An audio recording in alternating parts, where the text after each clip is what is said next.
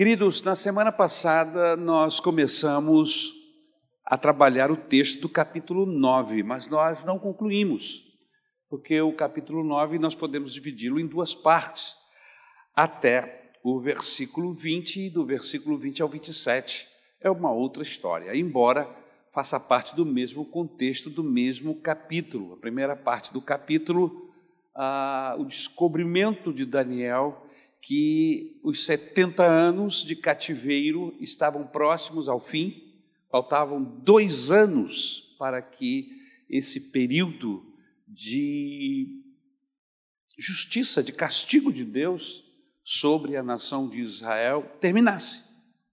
E ele começa a orar, se coloca em oração para que o Senhor movesse a sua mão, cumprisse essa palavra profética de Jeremias, amém?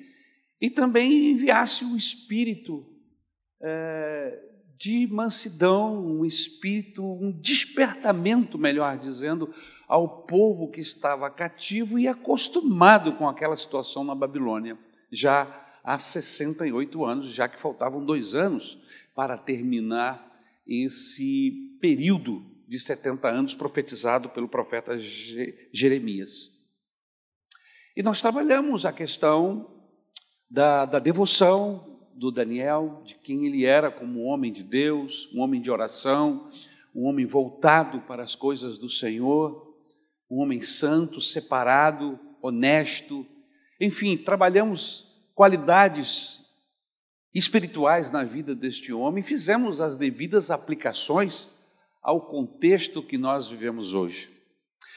Mas o versículo 20 em diante começa-se uma outra história dentro do mesmo do mesmo capítulo, mas quando Daniel presta atenção, tem um anjo na coisa, tem um anjo que aparece, que é o anjo Gabriel, e lhe traz não apenas a resposta da sua oração acerca do cumprimento da palavra profética de Jeremias, mas lhe traz também alguma coisa a mais.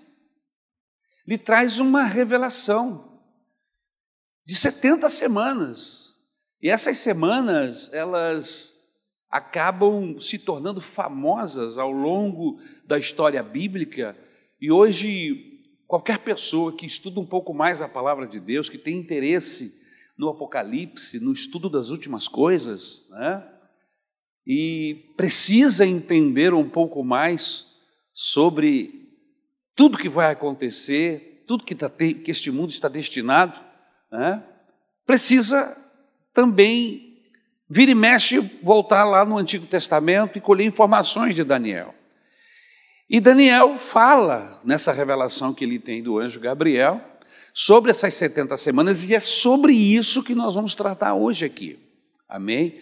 Sobre essas 70 semanas, o que significa, qual a razão, e se Deus nos ajudar, eu espero ser muito claro e abençoar você de forma que você saia daqui com a sua mente esclarecida, amém, acerca dessas semanas famosas de Daniel, amém, que tem tudo a ver com os acontecimentos apocalípticos, o Apocalipse de João, amém, no Novo Testamento. Muito bem, eu quero convidar você para abrir a sua Bíblia no mesmo capítulo 9 de Daniel, só que agora a partir do versículo de número 20.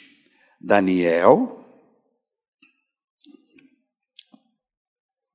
capítulo de número 9, a partir do versículo de número 20. O texto diz assim: Nova versão internacional. Enquanto eu estava falando e orando, confessando o meu pecado, o pecado de Israel, meu povo, e trazendo o meu pedido ao Senhor, o meu Deus, em favor do seu santo monte, enquanto eu ainda estava em oração, Gabriel, o homem que eu tinha visto na visão anterior, veio voando rapidamente para onde eu estava a hora do sacrifício da tarde, ou seja, mais ou menos às três horas da tarde. Ele me instruiu e me disse: Daniel, Agora vim para dar a você percepção e entendimento. Assim que você começou a orar, houve uma resposta que eu trouxe a você, porque você é muito amado. Por isso, preste atenção à mensagem para entender a visão. 70 semanas estão decretadas para o seu povo e a sua santa cidade, a fim de acabar com a transgressão, dar fim ao pecado, espiar as culpas, trazer justiça eterna, cumprir a visão e a profecia e ungir o Santíssimo. Saiba e entenda que a partir da promulgação do decreto que manda restaurar e reconstruir Jerusalém, até que o ungido, o príncipe, venha, haverá sete semanas e sessenta e duas semanas. Ela será reconstruída com ruas e muros. Ela quem? Jerusalém. Mas em tempos difíceis, depois das 62 semanas, o ungido será morto. Que ungido é esse? Jesus, estou te dando algumas dicas. E já não haverá lugar para ele. A cidade e o lugar santo serão destruídos pelo povo do governante que virá. Que governante é esse? General Tito, ano 70, destruição de Jerusalém. Ok? Muito bem. O fim virá como uma inundação. Guerras continuarão até o fim. E desolações foram decretadas. E aí começa o verso 27. Com muitos ele fará uma aliança que durará uma semana. Já está se falando de outro personagem. Esse cara aqui é o anticristo. No meio da semana, ele dará fim ao sacrifício e à oferta. E aí nós vamos explicar isso, tá, irmãos? E numa ala do templo será colocado um sacrilégio terrível, até que chegue sobre ele o fim que lhe está decretado. Obrigado, meu Senhor, pela tua palavra. Eu peço capacidade, Jesus, para expor toda esta aula, toda esta, toda esta mensagem. Eu peço que tu abençoe os teus filhos que me ouvem também com capacidade para entender. Senhor, para que esta mensagem entre no nosso coração, que possamos ter uma compreensão do significado dessas 70 semanas a aplicação delas no contexto da nossa história e no futuro, de forma, Senhor, que possamos sair daqui com os nossos corações temerosos, alertas, pelo que tudo, pelo tudo que já aconteceu, pelas profecias já cumpridas e pela expectativa do retorno do teu filho Jesus, nosso Senhor. É esse o nosso objetivo. O objetivo de estudarmos tudo isso, meu Salvador, é olharmos para cima e percebermos o quanto tu está próximo, o quanto o arrebatamento está chegando, está tão próximo de nós.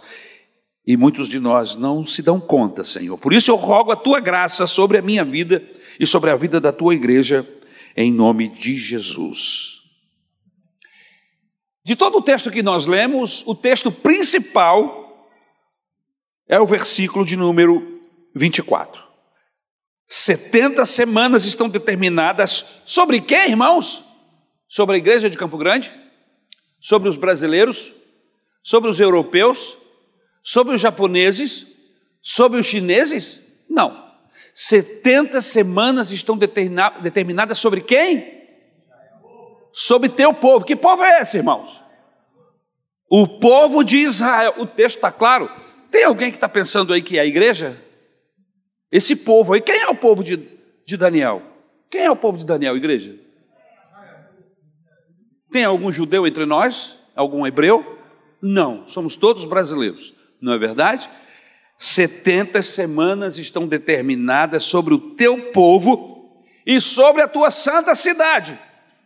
O Brasil é uma santa cidade, irmãos, pode até ser por causa da igreja, mas aqui no texto estão se referindo a quem? A quem? Amém, irmão? Vocês almoçaram hoje? Talvez não jantaram ainda, né? então, só para você entender sobre a tua santa cidade. Com qual objetivo? Extinguir a transgressão, dar fim aos pecados, espiar a iniquidade, trazer justiça eterna, selar a visão e a profecia, Será, selar significa cumprir, e ungir o santo dos santos. Ok?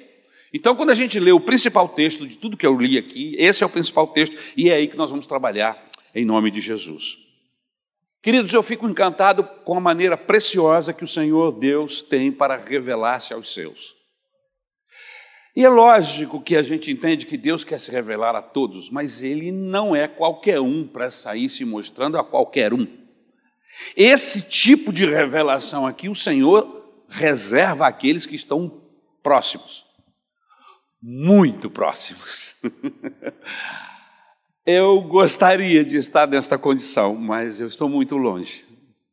Mas a graça de Deus, a porta que Jesus nos abriu, nos dá acesso a uma relação com Deus, irmãos, que a galera do Antigo Testamento não tinha. Em Jesus, nós temos acesso ao Santo dos Santos direto, em Cristo Jesus. Então é possível sim que, se você buscar ao Senhor, e santificar-se, o Senhor possa revelar a você e a qualquer um de nós que somos seus discípulos e que o seguimos, o presente, o futuro. Amém? Louvado seja o nome do Senhor. Então, esta semana, este dia de hoje, nós vamos estudar as 70 semanas do livro de Daniel. Este é um assunto, irmãos, que deve ser estudado com muita dedicação, atenção. Por quê? Depois de estudar com zelo essas profecias do profeta Jeremias, Daniel tem a compreensão do futuro do seu povo.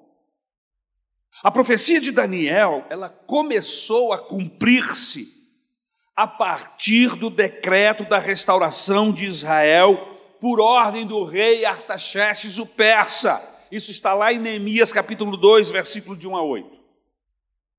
Lembra de Neemias? Está triste. O rei nota a tristeza dele, pergunta o que, é que está acontecendo. Ele diz: O que que, como é que o senhor acha que eu posso estar sabendo que o, o túmulo dos meus pais, os meus ancestrais, estão abertos, desacraliz, desacralizaram o templo, a minha cidade está destruída. E aí o rei se coloca para ajudar Neemias. E mais do que isso, o envia e dá a ele todas as a condição da reconstrução do templo e das muralhas. Neemias capítulo 2 retrata todo esse processo. OK? Muito bem.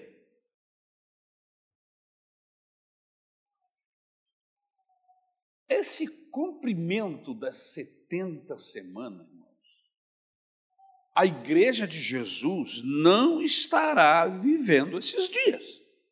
A gente estuda isso aqui com interesse, porque através do estudo das 70 semanas, a gente consegue situar-se dentro do espaço, do tempo, no tempo e no espaço. Assim como eu, quando eu olho para aquela grande estátua, lembra daquela estátua de Daniel, capítulo 2? Que o, o, rei sonhou, mas não sabia interpretar, ficou desesperado. Deus teve que dar o mesmo sonho para Daniel, e aí ele sonhou a estátua com cabeça de ouro, peitoril de prata, é, é, quadril de bronze, pernas de ferro e pés de ferro misturado com barro e ferro. Quando eu olho para aquela estátua, eu me localizo no tempo e no espaço. Eu sei exatamente aonde eu estou, porque aquela estátua é uma visão dos impérios do reino dos homens. Começando por Babilônia e vem descendo, perdendo qualidade, prata, bronze, ferro, Império Romano, e agora os pés e os dedos, barro misturado com ferro, são as nossas democracias. Então, naquela estátua, nós estamos na base dela, nos pés, ou seja, a história bíblica, a história já correu lá da cabeça e já está até aqui embaixo. E aí eu fico pensando, meu Deus do céu, como que se cumpriu exatamente como Deus mostrou a Daniel? E se eu já estou no barro, no, no misturado com ferro lá nos pés, significa que daqui a pouco a pedra não lançada por mão, porque a, a, a, a a, a revelação da estátua não acaba com a estátua. Vem uma pedra que não é lançada com mãos humanas. Essa pedra vem de cima e ela cai na base da estátua e derruba a estátua, destroça a estátua, acaba com a estátua, ela vira fumaça, poeira, diz o texto bíblico. E essa pedra vai crescendo, crescendo, crescendo, crescendo, se torna uma montanha e toma conta de todo o planeta. De quem nós estamos falando? Nós estamos falando da intervenção de Deus nos processos humanos. Os impérios humanos acabam aí, no pé da estátua. Mas começa agora o império do Senhor, nosso Senhor Jesus Cristo.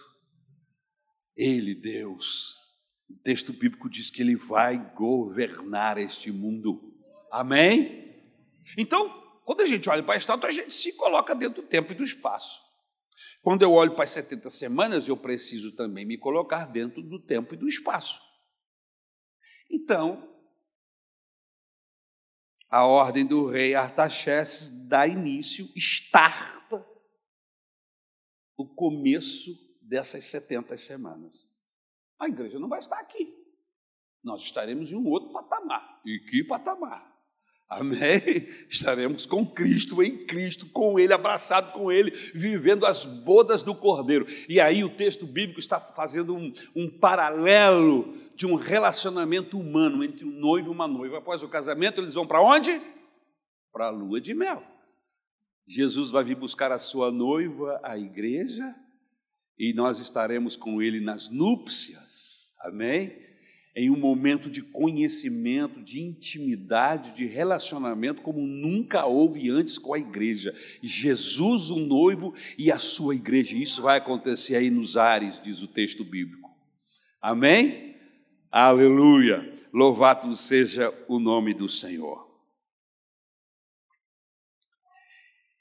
Eu preparei um quadro que eu gostaria que daqui a pouquinho vocês. Isso, daqui a pouquinho mais. Muito obrigado. Vocês são ótimos. Depois a gente vai tomar um Guaraná junto ali na cantina, se tiver.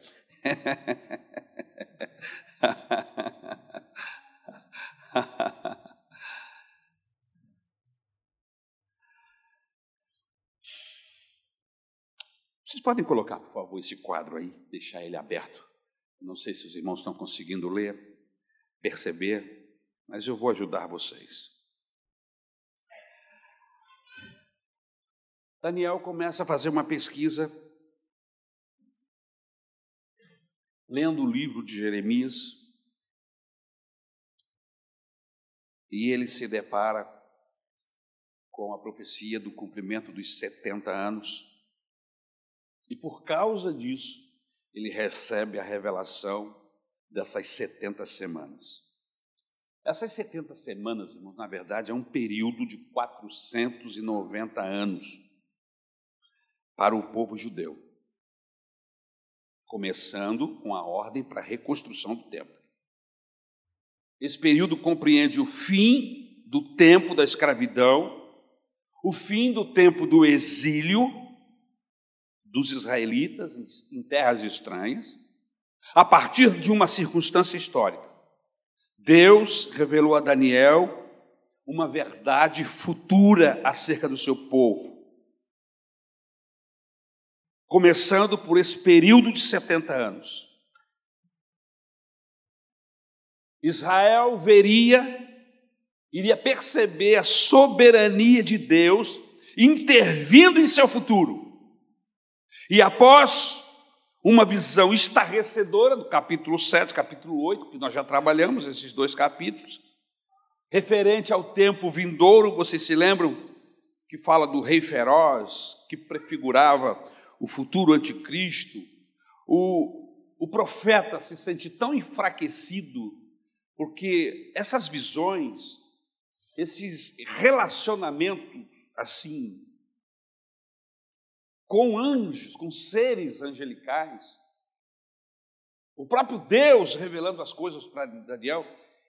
Fisicamente, irmãos, Daniel está esgotado. E ele já é um idoso, ele já tem mais de 83, 84, quem sabe 85 anos. E por causa disso, dessa revelação do final dos 70 anos, ele, ele começa a buscar o Senhor. Se você tiver com o texto aberto, no versículo 3 do capítulo 9, Daniel intercede a Deus pelo seu povo. A questão aí é o tempo da profecia de Jeremias, versículo 1 e 2. Veja o texto. Daniel 9. No primeiro ano de Dario, filho de Assuero, da linhagem dos Medos, o qual foi constituído rei sobre o reino dos caldeus, no primeiro ano do seu reinado, eu, Daniel, entendi pelos livros que o número de anos de que falara o Senhor ao profeta Jeremias, que havia de durar as assolações de Jerusalém, era de 70 anos. Daniel, agora um ancião, ainda exercendo suas atividades políticas sob o domínio de Dario, o profeta esquadrinhou a mensagem do livro de Jeremias e ele descobre que a profecia de Jeremias determinava um tempo de 70 anos de cativeiro para os judeus. Logo, esse tempo, marcado pelo sofrimento, terminaria. Quando Daniel compreende a mensagem, o profeta Daniel orou a Deus pedindo o cumprimento da promessa ao seu povo. E que o Senhor, por fim, restaurasse o reino de Israel. E aí, nesta oração, irmãos, dos versículos 3, 11 e 20, tem a confissão dos pecados do povo. Né? Essa oração de Daniel demonstra uma atitude confessional, é o reconhecimento da culpa. Ele não apenas informou a culpabilidade do seu povo, mas a sua própria também. Quando ele diz pecamos, cometemos iniquidade, procedemos impiamente, fomos rebeldes, nos apartamos dos teus mandamentos e dos teus juízes. É? A despeito da sua integridade, Daniel não foi presunçoso diante da justiça de Deus, pois ele colocou-se debaixo da mesma culpa do povo e suplicou o perdão de Deus para o povo e para si mesmo. Nos versículos de 7 a 16, Daniel reconhece a justiça de Deus, né? apesar do seu imenso sofrimento em toda aquela condição, ele entende que Deus é soberano e que o Senhor estava agindo daquela forma para o bem do próprio povo de Israel. É muito importante que a gente entenda e faça diferença entre o juízo de Deus e os nossos acertos de conta entre nós. Amém? No juízo de Deus não existe, como eu vou usar a expressão, desequilíbrios. Quando nós vamos aplicar o juízo sobre alguém, geralmente agimos com o nosso coração. E aí vem ódio, vem carne, vem todo aquele peso, aquele sentimento. Por isso, às vezes, ou na maioria das vezes, agimos sem misericórdia. Né? Somos duros demais. Nos falta equilíbrio quando tratamos daqueles que nos perseguem ou daqueles que fazem alguma coisa contra a gente, a gente reage de uma maneira extravagante. Mas Deus não é assim. Deus não é iracundo. E uma das coisas maravilhosas que eu acho em Deus é que quando a justiça do Senhor aparece, vem junto, voando junto a misericórdia. Olha, quem de nós age assim? Nem quando vamos disciplinar os nossos filhos, a gente não age assim. Muitas vezes disciplinamos os nossos filhos com raiva. Deus não nos disciplina com ódio, com raiva, com vingança. Deus nos disciplina com amor. Não como um padrasto, mas como um pai. É o que o texto bíblico nos diz. Então não podemos confundir, colocar no mesmo nível a ação de justiça de Deus com a nossa ação. Principalmente se nós olharmos para a justiça do nosso país, para a maneira como os nossos juízes julgam. você fica abismado de ver a incompetência, a incapacidade, e como não há graça, como há injustiça, não é verdade? Quantas e quantas pessoas já foram injustiçadas ao longo de todos esses anos da vivência da humanidade? Outra coisa importante, em segundo lugar, Deus revela o futuro do seu povo, a partir do versículo de número 24 até o 27, quando ele entra para falar sobre essas 70 semanas. Daniel confirmara que Jeremias profetizou os 70 anos do exílio de Israel. Isso está aí. Se você não leu o texto, até botei o texto aí para a gente ler junto. Toda esta terra se tornará uma ruína desolada, e essas nações estarão sujeitas ao rei da Babilônia durante 70 anos. Quando se completarem os 70 anos, castigarei o rei da Babilônia e a sua nação a terra dos babilônios, por causa de suas iniquidades, declara o Senhor, e a deixarei arrasada para sempre. Cumprirei naquela terra tudo o que falei contra ela, tudo o que está escrito neste livro e que Jeremias profetizou contra as nações. E segundo Crônicas, capítulo 36, versículo 21, nós que estamos fazendo aquela leitura bíblica não na ordem bíblica, mas na ordem dos acontecimentos, dos fatos, né, que a gente vê Jeremias profetizando, mas aí, como nós estamos lendo na ordem cronológica, a gente sabe que ele profetizou nesse tempo de 2 Crônica 36, 21. Olha o texto. Nabucodonosor levou para o exílio na Babilônia os remanescentes que escaparam da espada para serem seus escravos e os seus descendentes, até a época do domínio persa. A terra desfrutou os seus descansos sabáticos, descansou durante todo o tempo de sua desolação, até que os 70 anos se completaram em cumprimento da palavra do Senhor anunciado por Jeremias. Por isso, meus queridos, a, na Bíblia, o número 70 ganhou um sentido profético, por causa desses 70 anos que Deus destinou ao seu povo. Assim, cada dia da semana pode significar um ano. Cada semana, um período de sete anos. Então, essas 70 semanas de Daniel, na verdade, elas compreendem um período de 490 anos. Estão entendendo? Estão comigo? 70 semanas é igual a um período de 490 anos. 70 multiplicado por 7. Mas quando foi que se deu o início desse cumprimento dessas 70 semanas? Para respondermos essas, essa pergunta, nós temos que explicar primeiramente essa expressão de 70 semanas. O versículo 24 afirma que Deus determinou as 70 semanas.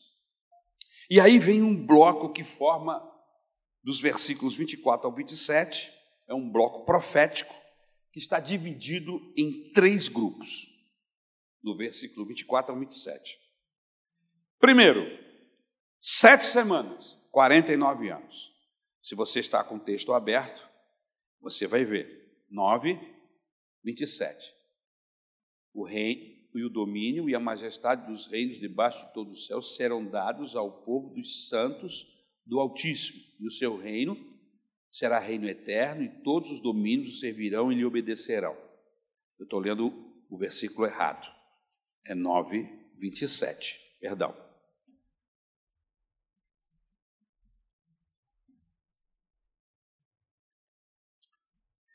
Ele fará firme aliança com muitos por uma semana. Na metade da semana, fará cessar o sacrifício e a oferta de manjares. Sobre a asa das abominações virá o assolador, até que a destruição que está determinada se derrame sobre ele. Então, sete semanas é igual a 49 anos. Sete vezes sete, 49.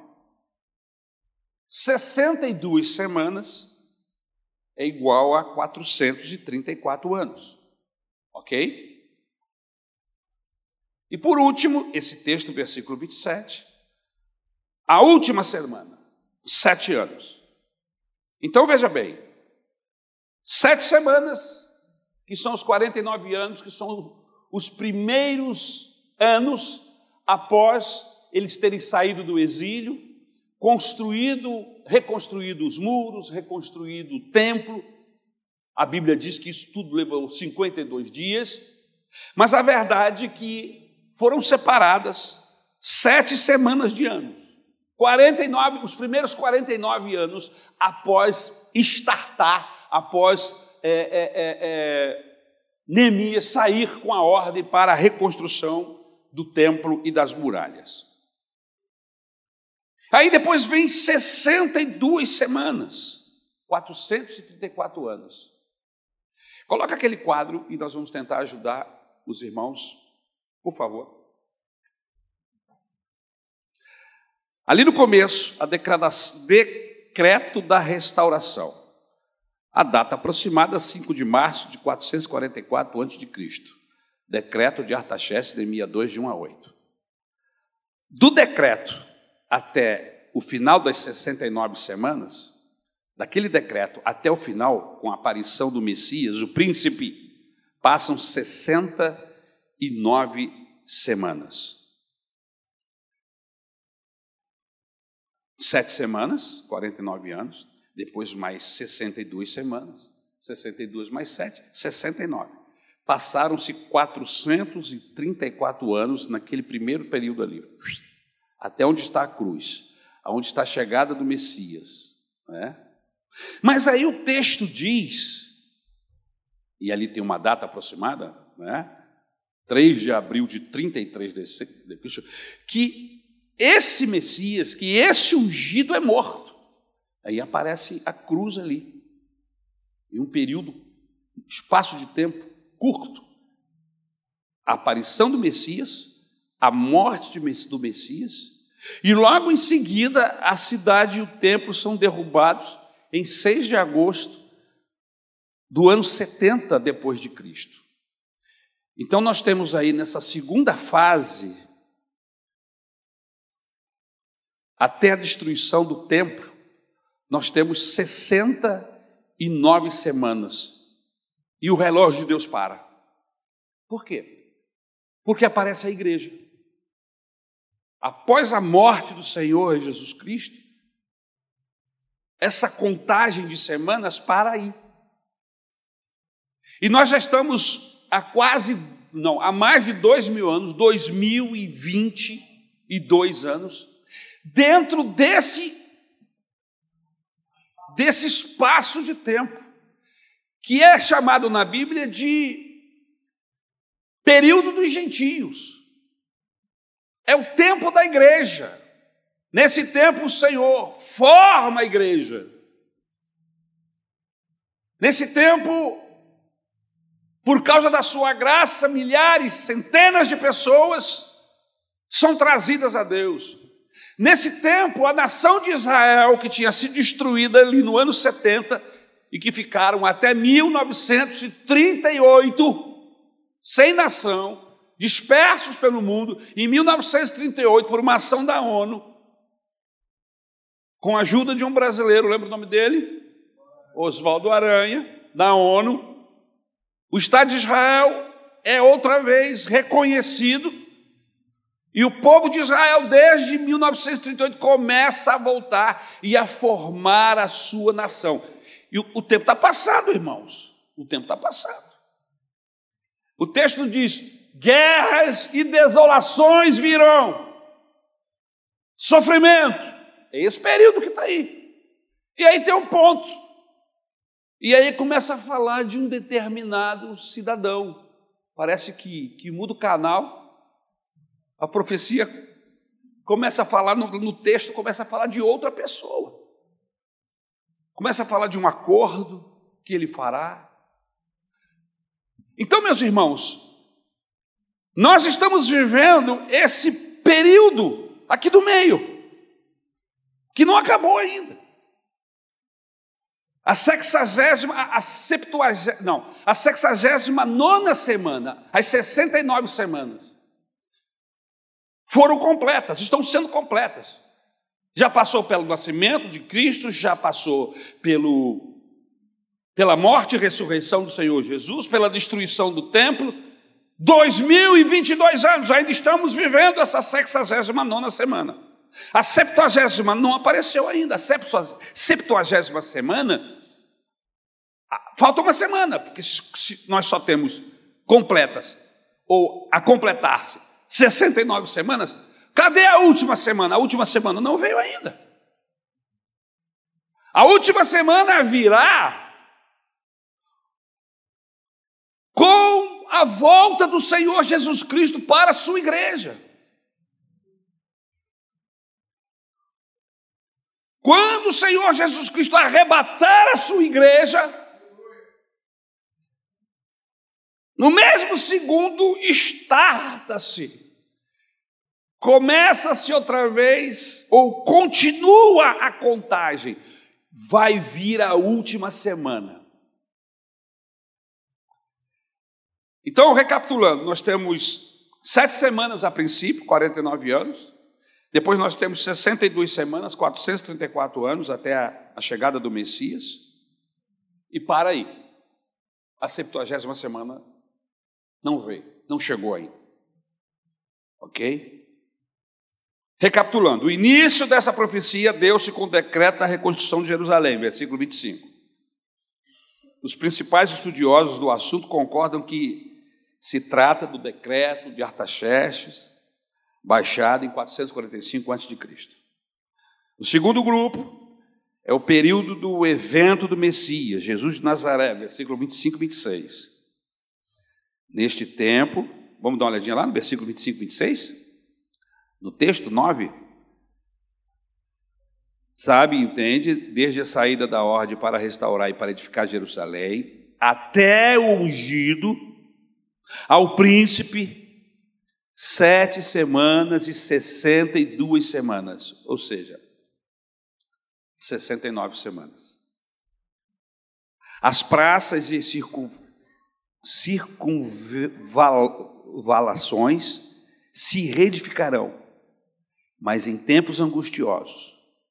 Depois das sessenta e duas semanas, será morto o ungido, e já não estará. E o povo de um príncipe que há de vir destruirá a cidade e o santuário. Anos 70. E o seu fim será num dilúvio e até o fim haverá guerra. Desolações são determinadas. Aí vem o versículo 27. Ele fará firme aliança com muitos. Você está tratando de uma outra pessoa, de um outro momento, de uma outra circunstância.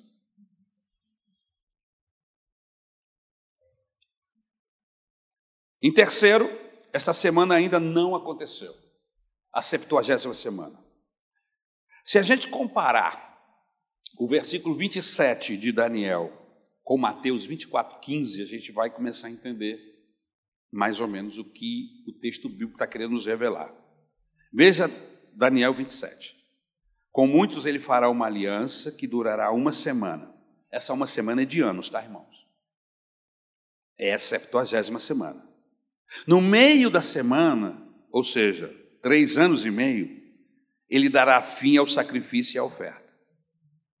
E numa ala do templo será colocado o sacrilégio terrível, até que chegue sobre ele o fim que lhe está decretado.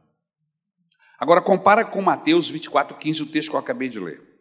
Assim, quando vocês virem o sacrilégio terrível do qual falou o profeta Daniel no lugar santo, quem lê, entenda. Que sacrilégio é esse? O que está acontecendo aqui dentro desta última semana, nesses primeiros três anos e meio, ou nessa metade desta semana? É o que o Apocalipse fala lá no capítulo de número 6. Os quatro cavaleiros do Apocalipse são liberados. O primeiro, que é o cavalo branco, que sai para vencer e vence, aquele cavalo branco ele não é o Senhor Jesus Cristo, não tem nada a ver com Jesus. Ele vem para enganar e ele alcança o seu, o seu objetivo.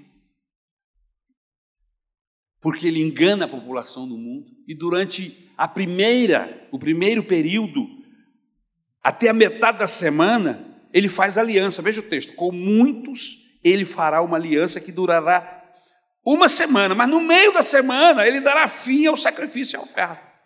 Ou seja, no meio da semana ele quebra o pacto que ele havia feito. Ele dá fim ao sacrifício, ele impede o culto, ele impede louvor a Deus. Como é que é isso, pastor? Deixe-me tentar explicar você. Existem pessoas, e você que, tem, que estuda a Bíblia Sagrada, estuda o que está acontecendo com Israel, sabe que eles não têm um templo. Desde que Jesus morreu na cruz e depois veio o, o ano 70, a destruição do templo, nunca mais eles sacrificaram, não tem templo. A casta sacerdotal está lá, eles até têm as ovelhas, o bezerro, está tudo preparado, mas eles não têm um templo. E eles não podem, não querem fazer sacrifícios se não tiver o local próprio. Só que, segundo os estudiosos, o local próprio para a construção do templo é onde está justamente a mesquita de Omar. Exatamente naquele monte aonde, segundo eles, Abraão sacrificou o seu filho, ou tentou pelo menos sacrificar o seu filho Isaac. Então eles foram construíram ali o, o, o templo ou aquele majestoso templo muçulmano. Se Israel for construir alguma coisa ali, vai ter uma briga, uma guerra então eles estão buscando, uma, estão na expectativa de que algo aconteça. Há estudos, inclusive, de que aquele local não é o local certo, é outro, mas é tudo especulação e eu também não sei. Se eles não sabem, muito menos eu. A verdade é que haverá um momento em que esse templo vai ser construído. Segundo alguns pastores que têm conhecimento com rabinos, diz que esse templo já está todo pronto e ele demora menos de 24 horas para ser erguido, é todo pré-moldado. Quando o pessoal piscar, eles construíram, já levantaram o templo. Quando eles fizeram o templo, irmãos, eles vão começar com o sacrifício. Mas que sacrifício é esse? Se Deus já enviou Jesus, se o verdadeiro Cordeiro de Deus já foi imolado, Qualquer sacrifício que vier depois disso, Daniel chama de sacrilégio, Daniel chama de desolação. Veja o texto. No meio da semana ele fará fim aos sacrifícios de oferta. E numa ala do templo será colocado o sacrilégio terrível. Que sacrilégio é esse? Irmãos, para Deus, qualquer pessoa que tenta substituir o Cordeiro de Deus, mesmo sendo o seu próprio povo, Daniel diz que é sacrilégio. Jesus, em Mateus 24, 15, diz assim: Quando vocês virem o sacrilégio terrível do qual falou o profeta Daniel no lugar santo, quem lê, entenda. Então, eu vejo às vezes muitos evangélicos felizes da vida. Ah, pastor, o templo está próximo de ser construído. Eu falo, é mesmo, irmão? Significa que está próximo de cumprir-se o texto da palavra de Deus. Jesus está na, está na porta. Porque se, se esse templo está próximo de ser reerguido, se eles começarem a fazer sacrifícios outra vez, isso significa que a igreja está na hora de ser arrebatada, de sair daqui, porque isso é sacrilégio para Deus.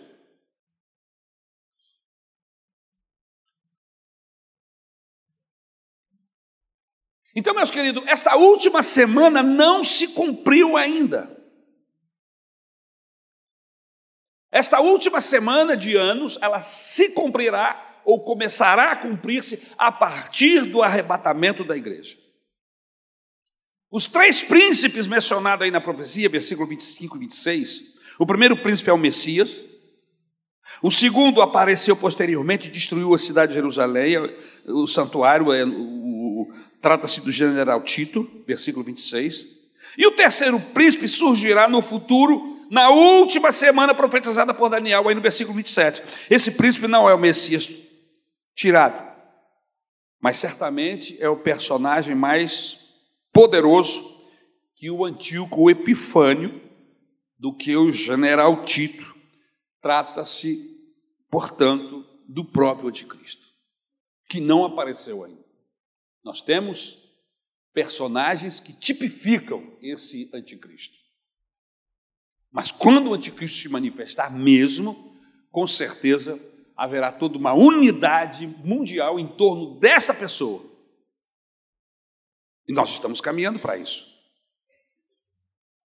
Se lermos segundo Tessalonicense, Paulo escrevendo, capítulo 2, versículo 3 e 9, diz assim: Não deixe que ninguém os engane de modo algum. Antes daquele dia virá a apostasia, e então será revelado o homem do pecado, o filho da perdição. Este se opõe e se exalta acima de tudo que se chama Deus, ou é objeto de adoração, chegando até a sentar-se no santuário de Deus proclamando que ele mesmo é Deus. Para ele sentar-se no santuário e proclamar-se Deus, precisa ter um santuário. Não tem ainda. Mas se em 24 horas eles erguem, podem estar fazendo isso agora. e se eles estiverem fazendo, olha para cima, porque está próxima a volta do rei. Amém? Então, veja o texto, vamos continuar no texto.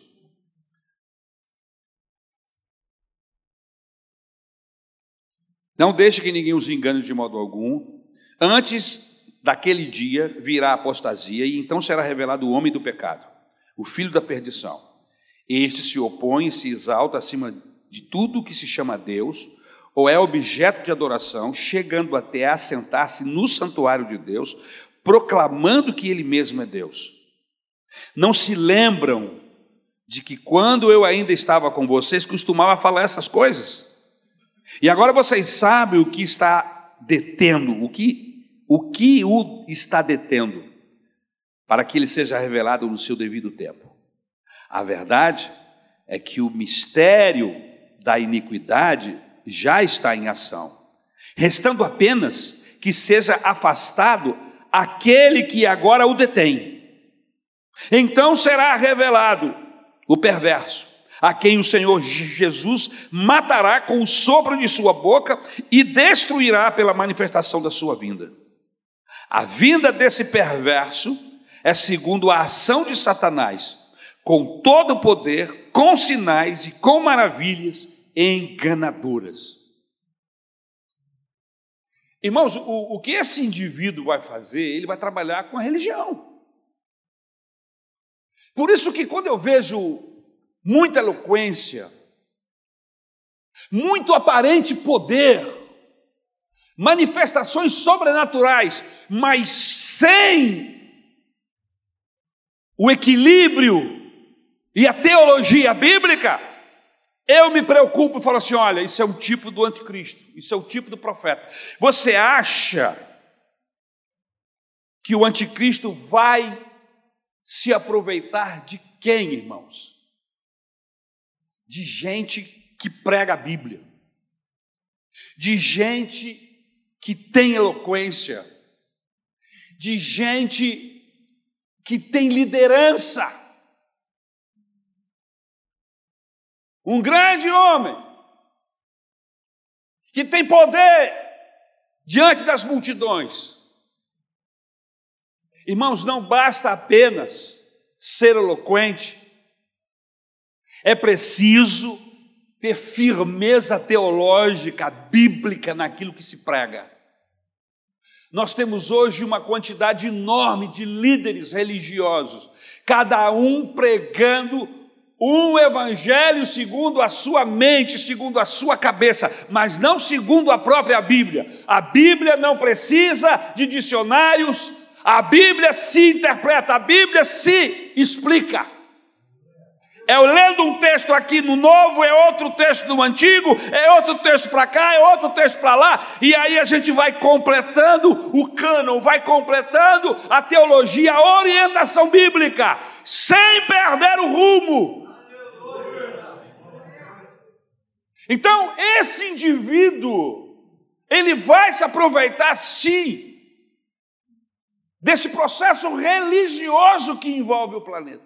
E ele vai aproveitar para apresentar esse indivíduo, que é o anticristo. A princípio, um homem que vai fazer prodígios, milagres, e todos vão aplaudir. A religião do planeta, do mundo, os religiosos vão aplaudir e vão fazer aliança com ele, inclusive Israel. Mas a Bíblia diz que no meio da semana,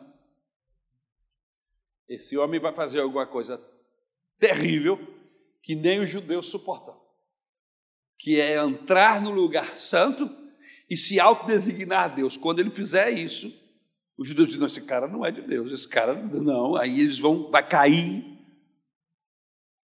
a máscara e aí Israel passa a ser perseguido a partir de aí, a partir desse ponto. Mas nos primeiros três anos e meio, até a metade da, da, da semana, a coisa está indo bem. O texto diz que ele faz uma aliança de uma semana, mas no meio da semana ele quebra. Veja o que João diz no capítulo 2, versículo 18, 1 João. Filhinhos, esta é a última hora, e assim como vocês ouviram que o anticristo está vindo, já agora muitos anticristos têm surgido, por isso sabemos que esta é a última hora. Jesus diz assim: olha, quando aparecer um Cristo lá, um Cristo acolá, quando começaram a dizer: Olha, Jesus está aqui, o Cristo está aqui, cuidado!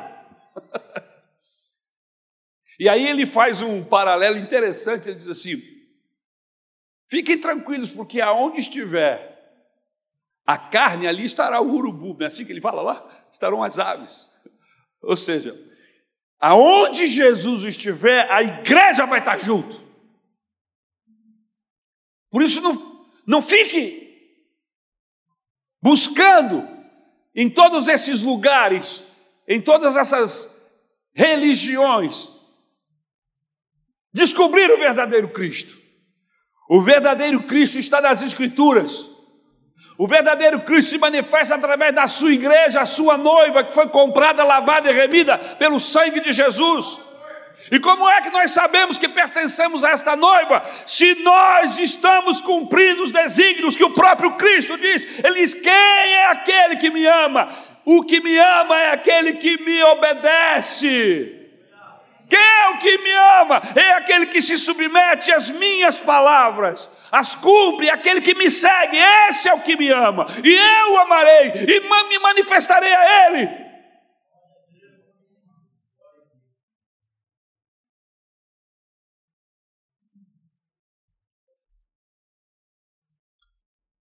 Voltamos ao versículo 27. Com muitos ele fará uma aliança que durará uma semana. No meio da semana, ele dará fim ao, sacri ao sacrifício e à oferta. E numa ala do templo será colocado o sacrilégio terrível até que chegue sobre ele o fim que lhe está decretado.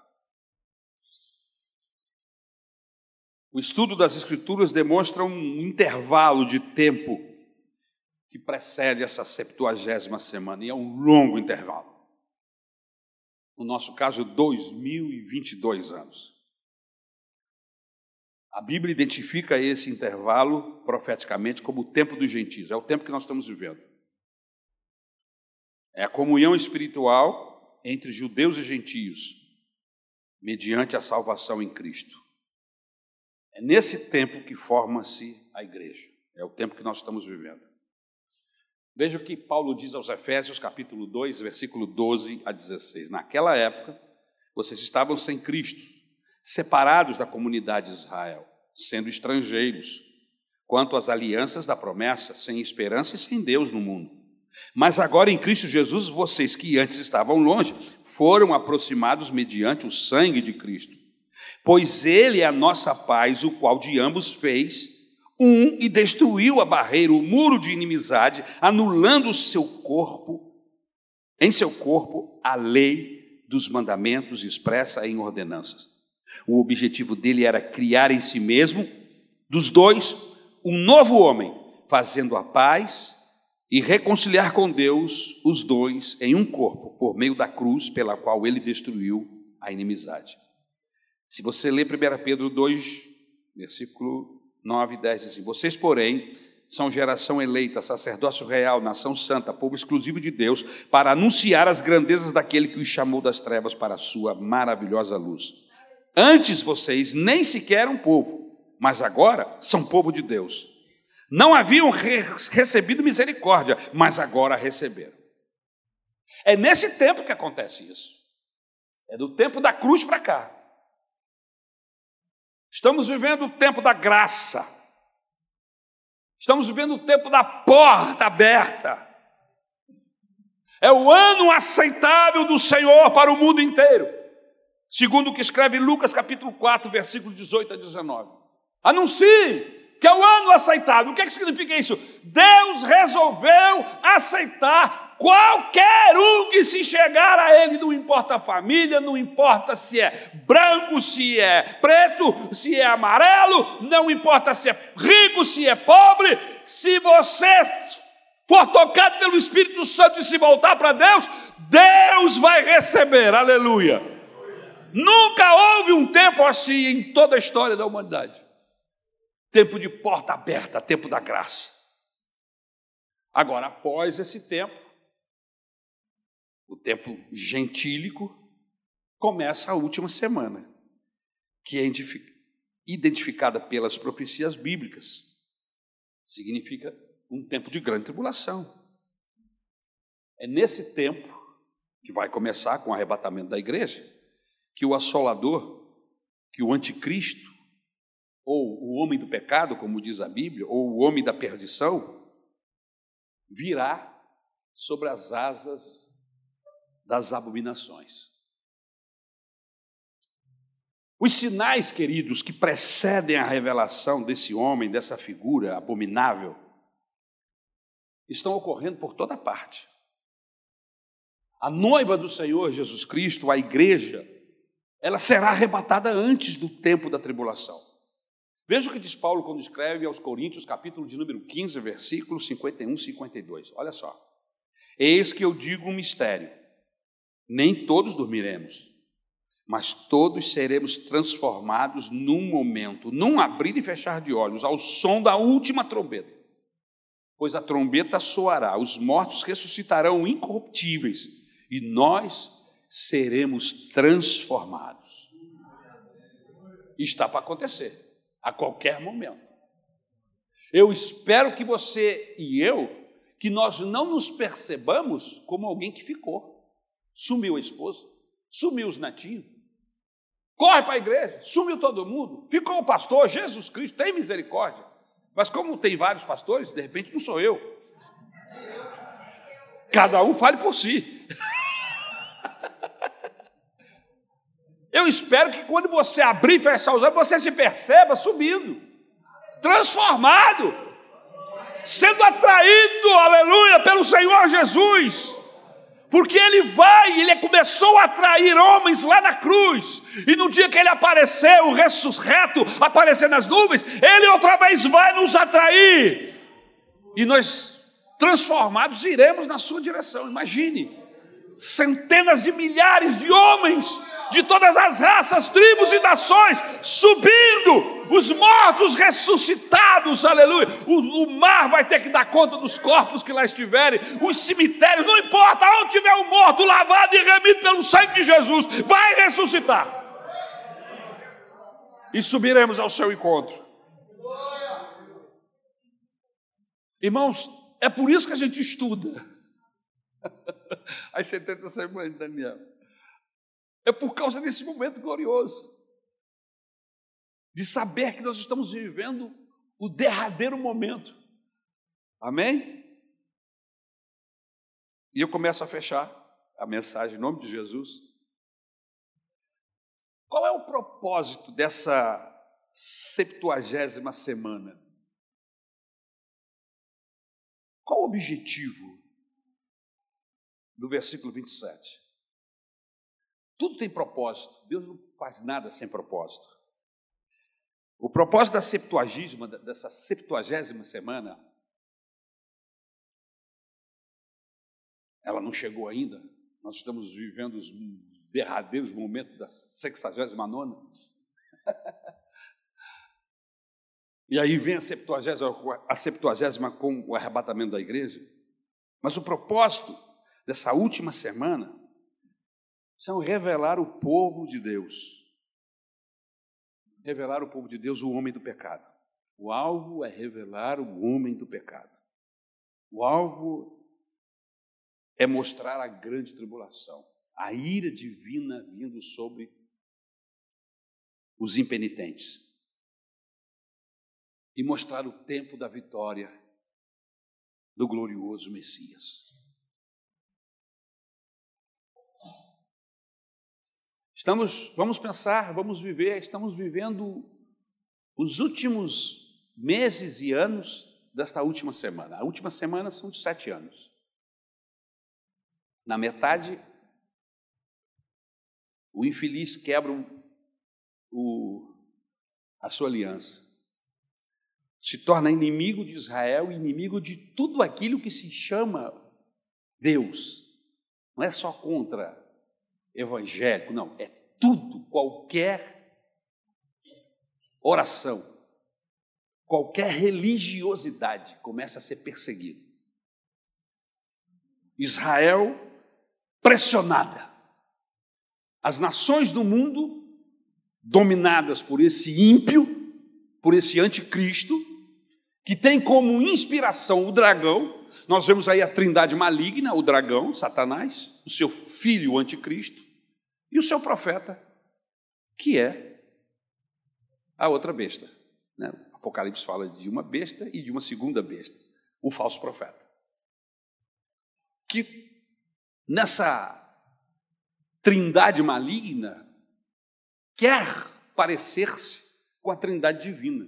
O dragão, o seu filho o anticristo e o falso profeta, atuando, incentivando, inspirando pessoas, fazendo com que pessoas acreditem no anticristo. Assim como a obra do Espírito Santo nos constrangendo, nos conduzindo a Jesus, assim vai ser esse falso profeta agindo no mundo. Estamos nos últimos tempos, vamos imaginar, a igreja foi arrebatada, Israel está pressionada, As nações contrárias a Israel estão cercando Israel para massacrá-los, para destruí-los.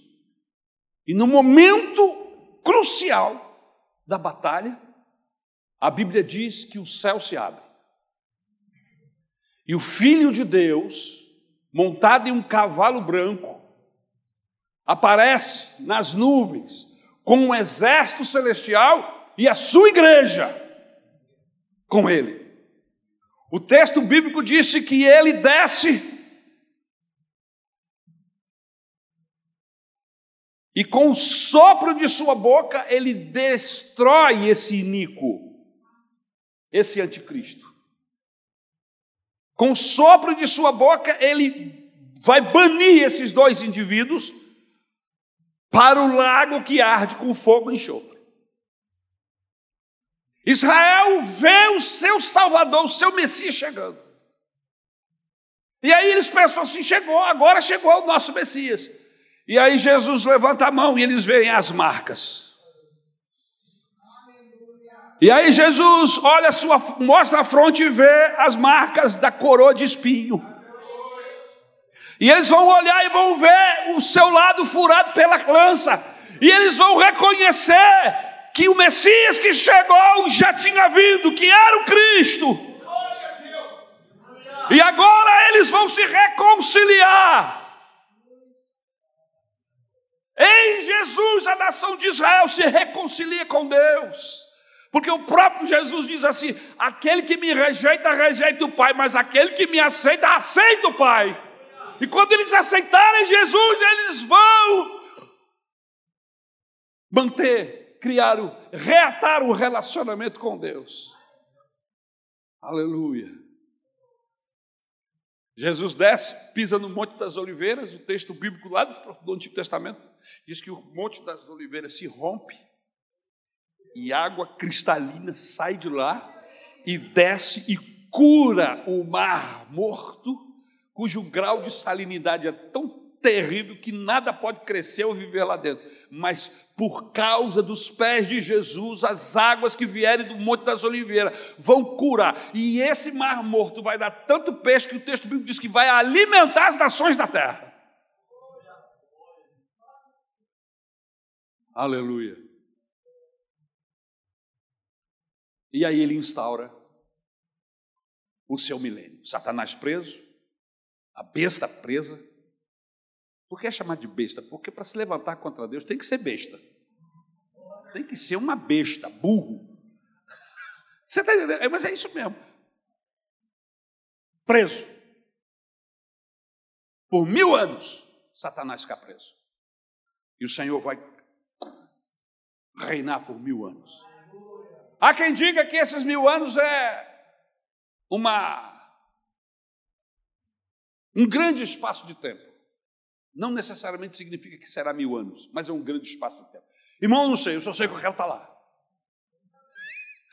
Se for mil, dois mil, três mil, dez mil, aleluia, eu quero estar lá.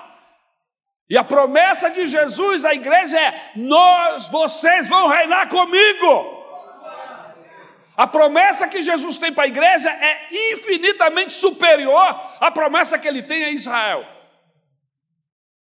Um novo mundo, uma nova terra, uma Jerusalém que desce do céu. Mas a igreja está onde? A igreja está com o noivo.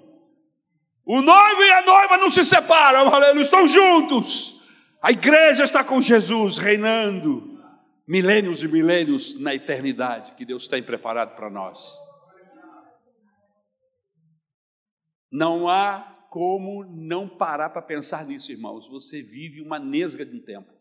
O que são 80 anos comparado com esses milhares de tempo que se perde na eternidade que o Senhor está preparando para nós. O que é 70, 80 anos, Vanessa? Nada. E as pessoas estão aí guerreando se matando, pisando no outro, querendo se impor, querendo humilhar o outro, querendo prevalecer. 80 anos, irmãos, uma nesga. Uma imensidão, e você está ali naquela nesguinha. Se nós pudéssemos entender isso e saber que o que tem preparado para nós lá na frente é infinitamente superior a isso, tempo, irmão, não acaba. O nosso tempo de vida como ser humano pode até acabar com 80, 90 anos, mas você é imortal, sua alma é imortal. Eu sou imortal porque eu tenho uma alma e um espírito imortais.